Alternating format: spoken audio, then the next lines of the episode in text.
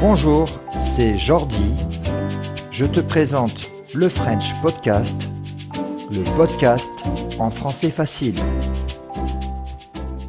Salut, je m'appelle Jordi, je suis professeur de français et créateur de lefrenchclub.fr, le club de français en ligne. J'anime également le French Podcast, le podcast en français facile, c'est-à-dire un français accessible dès le niveau intermédiaire. On dit aussi le niveau B1 du cadre européen. À chaque épisode, j'aborde un thème qui concerne la France ou la culture française ou éventuellement la culture francophone. Alors il y a quelque temps, j'ai publié un podcast intitulé Pourquoi tout le monde déteste les Français? Ce podcast a fait beaucoup réagir, notamment euh, dans les commentaires de la chaîne YouTube du French Club. La première chose, c'est que je remercie tous ceux qui ont écouté, regardé et commenté ce podcast. Alors, il y avait vraiment des opinions très contrastées. Contrastées, ça veut dire que les opinions étaient parfois très différentes et parfois même radicalement différentes. J'ai laissé tous les messages, quelle que soit euh, votre opinion que vous aviez sur la France et sur les Français, j'ai seulement évidemment supprimé les messages qui étaient injurieux. Il y en a toujours quelques-uns. Euh, dans ce podcast, pourquoi tout le monde déteste les Français, nous avons parlé de la francophobie, c'est-à-dire de l'hostilité à l'égard de la France et des Français. Et certains ont d'ailleurs euh, manifesté euh, dans les commentaires cette, euh, cette désapprobation de façon assez vive. Mais encore une fois, j'ai laissé ces commentaires parce que je pense que chacun doit pouvoir s'exprimer. Toutefois, il aurait été injuste de faire un podcast sur la francophobie sans faire un autre podcast sur la francophilie, c'est-à-dire euh, l'amour de la culture et de la langue française. Parce qu'en effet, vous êtes très nombreux, mais alors vraiment très très nombreux, à avoir réagi et à me dire que vous ne compreniez pas ce, ce titre, pourquoi tout le monde déteste les Français, et à me dire que certains d'entre vous aimaient beaucoup, voire énormément, la France. Alors je te mets euh, quelques-uns de ces messages qui ont été envoyés de partout dans le monde. Et beaucoup de messages allaient dans le même sens. alors je ne peux pas les mettre tous à l'écran. Je ne mets pas évidemment les, messages des, des, Français qui m'ont dit qu'ils aimaient la France. Ça serait de la triche. Voici donc le 23e épisode de ce French podcast que j'ai décidé d'appeler Pourquoi tout le monde adore la France. C'est parti. La première chose qui me vient à l'esprit, c'est la beauté de la France, la beauté de ses paysages, la beauté de son patrimoine exceptionnel. Euh, la France est un pays magnifique, c'est vrai, mais c'est aussi et surtout un pays d'une incroyable diversité. Euh, du littoral méditerranéen aux montagnes des Alpes, des vastes étendues des vignobles de Bourgogne. Les vignobles, c'est l'endroit où on cultive le raisin pour faire du vin. Euh, des, vignobles de Bourgogne aux innombrables châteaux de la Loire. La diversité des paysages français est impressionnante. Ceci pour un pays euh, dont la superficie n'est pas très grande. Les sites du patrimoine mondial de l'UNESCO, comme le Mont Saint-Michel, comme le Palais de Versailles, comme la cité médiévale de Carcassonne, comme les calanques de Marseille, attirent chaque année des dizaines de millions de touristes qui viennent du monde entier et font tout simplement de la France le pays le plus touristique du monde. La France est donc un très beau pays, certes, et même le plus francophobe des francophobes, est bien obligé de reconnaître que la France, c'est beau. Mais la France, c'est aussi le berceau. Alors le berceau, c'est l'endroit où, dort le, bébé. Et euh, Et d'une façon métaphorique, le mot berceau est utilisé pour parler du lieu d'origine. Donc la France, c'est aussi le berceau de ce texte qui est très important euh, pour l'humanité, qui est la Déclaration des droits de l'homme et du citoyen, héritage de la Révolution française. La devise de la République française, liberté, égalité, fraternité, est universelle et elle parle, elle s'adresse à tous les hommes et toutes les femmes de la planète. En effet, il n'y a pas besoin d'être français pour aimer et se reconnaître dans ces valeurs que sont euh, les valeurs de la République. Alors, je sais, certains me diront que la France a violé euh, plus d'une fois ses propres valeurs. Et ils auront raison. Toutefois, ces valeurs de liberté, d'égalité et de fraternité euh, constituent un idéal, un idéal collectif, un, phare euh, pour, pour notre collectif, pour la France. Elles sont présentes dans la tête de, de la grande majorité des Français. On peut dire que ces valeurs de liberté, d'égalité et de fraternité sont le socle, c'est-à-dire sont la base de la République française. Alors cet idéal français, il est sensiblement différent par exemple de l'idéal américain qui prône et qui va mettre en avant la notion de liberté avant tout le reste.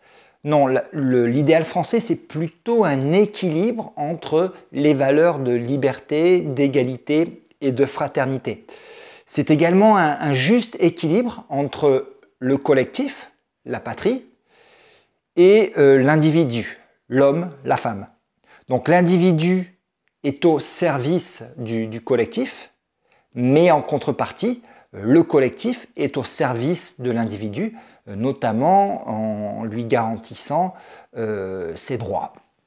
C'est sans doute ce système, cet idéal, qui a permis l'émergence de grands hommes et de grandes femmes. En effet, euh, la France est connue pour avoir produit euh, de grands penseurs, de grands écrivains, des artistes, des scientifiques, des philosophes qui ont influencé la culture du monde. Des personnalités telles que Voltaire, Rousseau, Victor Hugo, Émile Zola, Simone de Beauvoir, Albert Camus, Jean-Paul Sartre et beaucoup, beaucoup d'autres ont apporté euh, des contributions significatives à la pensée et à la littérature française. Ces hommes et ces femmes ont beaucoup apporté par leurs œuvres, par ce qu'ils ont écrit, mais aussi par leurs actes, ce qu'ils ont fait. J'ai deux exemples en tête. Je peux prendre l'engagement très fort de Victor Hugo contre la peine de mort, ou alors la défense du capitaine Dreyfus par Émile Zola. Alors le capitaine Dreyfus, c'était un officier français, un militaire, qui, dans un contexte d'antisémitisme, a été injustement accusé de conspiration avec euh, l'ennemi, qui était euh, l'Empire allemand à cette époque. L'affaire Dreyfus mériterait un, podcast à elle toute seule. Juste ce qu'il faut retenir, c'est que Émile Zola a pris euh, publiquement défense de, ce capitaine qui a été injustement euh, condamné. Et des hommes comme Victor Hugo et euh, Émile Zola ont donc incarné ces valeurs françaises. Il y a eu donc de grands philosophes, de grands écrivains français, mais dans les arts visuels comme la peinture ou la sculpture, là aussi, il y a eu de nombreux artistes français qui ont laissé leur empreinte euh, dans l'histoire de l'art. Je peux citer euh, par exemple Claude Monet euh, dans la peinture ou euh, Auguste Renoir dans la sculpture. Là, je ne vais pas faire la liste parce que pour le coup, il y a vraiment beaucoup d'artistes français qui ont marqué l'histoire de l'art. Je peux prendre également l'exemple du cinéma avec des réalisateurs emblématiques comme Jean-Luc Godard ou François Truffaut qui ont fait avancer, je pense, et qui ont marqué l'histoire du cinéma Et quand ils n'étaient pas français, euh, ces grands artistes, je pense par exemple à Vincent van Gogh qui était néerlandais ou à Pablo Picasso qui était espagnol, très souvent, euh, quand ils n'étaient pas français, ces artistes sont venus en France et ont produit une grande partie de leur œuvre en France, j'ai envie de dire qu'ils ont grandi comme artistes en France. Et tous ces artistes ont donc contribué à la renommée de la France comme une grande terre d'artistes et de créateurs. La France, c'est donc le pays des lettres et des arts, mais c'est aussi le pays des mathématiques et de grands scientifiques. Et en effet, la France est le pays qui compte le plus de prix Nobel de littérature, mais c'est aussi le pays ou le deuxième pays qui compte le plus de médailles Fields, qui est un peu le prix Nobel des mathématiques. Parmi ces grands scientifiques, je peux citer par exemple Louis Pasteur, euh, qui est célèbre pour ses travaux en microbiologie et qui a trouvé la vaccination contre la rage. Je peux citer également, bien sûr, Marie Curie, première scientifique à avoir obtenu deux prix Nobel, l'un en sciences physiques et l'autre en chimie. Je crois que personne n'a refait un tel exploit.